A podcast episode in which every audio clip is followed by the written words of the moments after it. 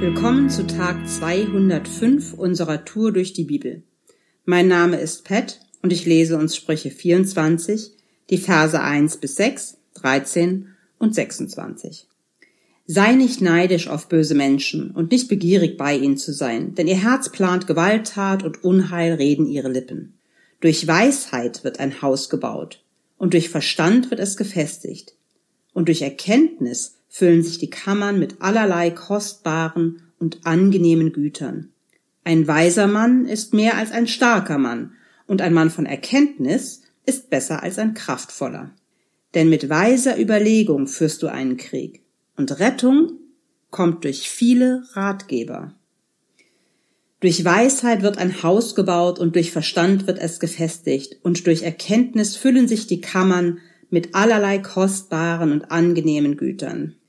Als Christ neigt man dazu, immer wenn es von Geschenken und Gütern die Rede ist, auf die geistlichen Gaben abzuzielen. Aber tatsächlich, je nachdem, in welcher Übersetzung man schaut, liest man dort die tollen Güter oder auch wertvolle und schöne Dinge, kostbare und liebliche habe. Ich kann, glaube ich, mit Fug und Recht behaupten, dass es hier echt einfach nur um cooles Zeug geht. Also schöne Vasen, große Bilder, wie du magst, Designermöbel. Oder Antiquitäten, so Art Deco, Shishi und Jugendstilgedöns. Oder von mir aus auch, wenn dir das besser gefällt, ein riesen Flatscreen. Fest steht aber, dass hier der Ursprung dessen, was du bekommst, all diesen Dingen, die gut sind und die du gerne haben möchtest, erworben wurden durch Weisheit, Erkenntnis und Verstand. Ich habe mir die Mühe gemacht, ähm, mal nachzuschauen, ein bisschen zu forschen wegen der Wörter.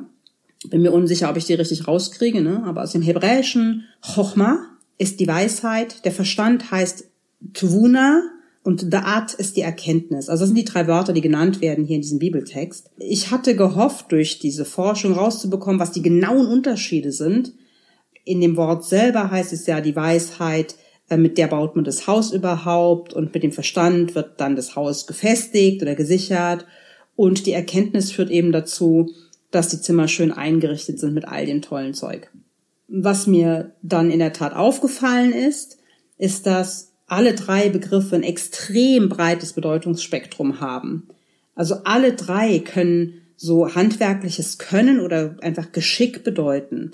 Auch im übertragenen Sinne, also auch die intellektuellen Fähigkeiten zum Regieren oder sowas. Und sie können erworben, also erlernt werden. Man kann sich darum bemühen. Und auf der anderen Seite sind sie immer auch damit verbunden, was Gott einem gegeben hat. Die Weisheit kommt von Gott. Der Verstand kommt auch von Gott. Und die Erkenntnis kommt sowieso von Gart. Das Wort Da'at, also die Erkenntnis, meint auf der einen Seite so Bescheidwissen. Ne? Also ich weiß, wie ich einen Tisch baue. Ich habe verstanden, wie ein bestimmter Mechanismus funktioniert. Wenn ich hier ziehe, dann fällt da hinten das runter. Und auf der anderen Seite meint genau dasselbe Wort die Erkenntnis die umfassende, tiefe Gotteserkenntnis, die Jesus bewegt, sich zu opfern und die Menschen gerecht zu machen. Nachzulesen in Jesaja 53, 11. Ihr seht also, es ist wirklich super breit an äh, Bedeutungsumfang. Und ich fand es jedenfalls erstaunlich und wollte euch es mitgeben. Das war hiermit der Bildungsteil des Podcasts. Ich springe aber noch schnell in Vers 13, der gut dazu passt und in dem es heißt, Iss Honig, mein Sohn, denn er ist gut und Wabenhonig ist deinem Gaumen süß. Ebenso suche die Weisheit für deine Seele. Wenn du sie gefunden hast, so gibt sie Zukunft und deine Hoffnung wird nicht vernichtet.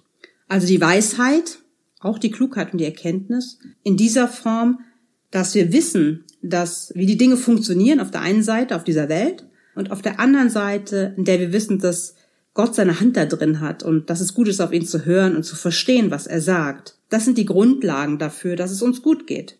Und hier in dem Fall tatsächlich auch im Diesseits gut geht. Wir brauchen die Weisheit, um gut zu leben, um gut leben zu können.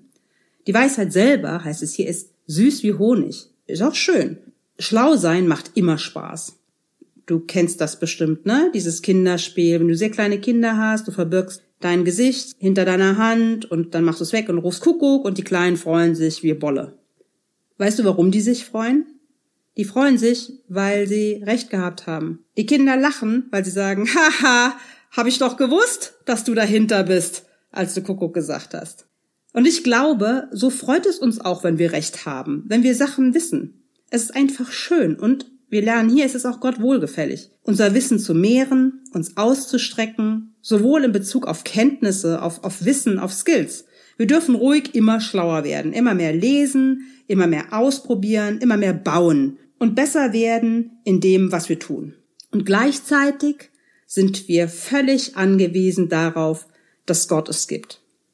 Es ist ein sehr spannendes Verhältnis und eins, das ich für euch hervorheben wollte. Und da ist noch was anderes, was mich angesprungen hat. Der Vers 5. Ein weiser Mann ist mehr als ein starker Mann und ein Mann von Erkenntnis ist besser als ein kraftvoller. Denn mit weiser Überlegung führst du einen Krieg und Rettung kommt durch viele Ratgeber.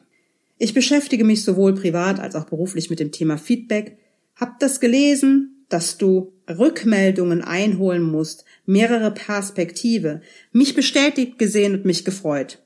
Kuckuck. Ich meine, ich denke daran, wie Gott sich von Mose hat überreden lassen. Ja, ihr kennt das, ihr erinnert euch bestimmt. Zweiter Mose.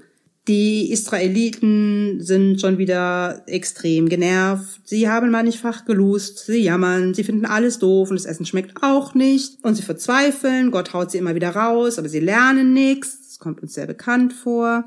Und schließlich, als Mose auf dem Berg Sinai ist, werden sie wieder nervös und haben nichts Besseres zu tun, als sich eine Kuh aus Schmuck zu bauen und die anzubeten und davon Rettung zu erwarten.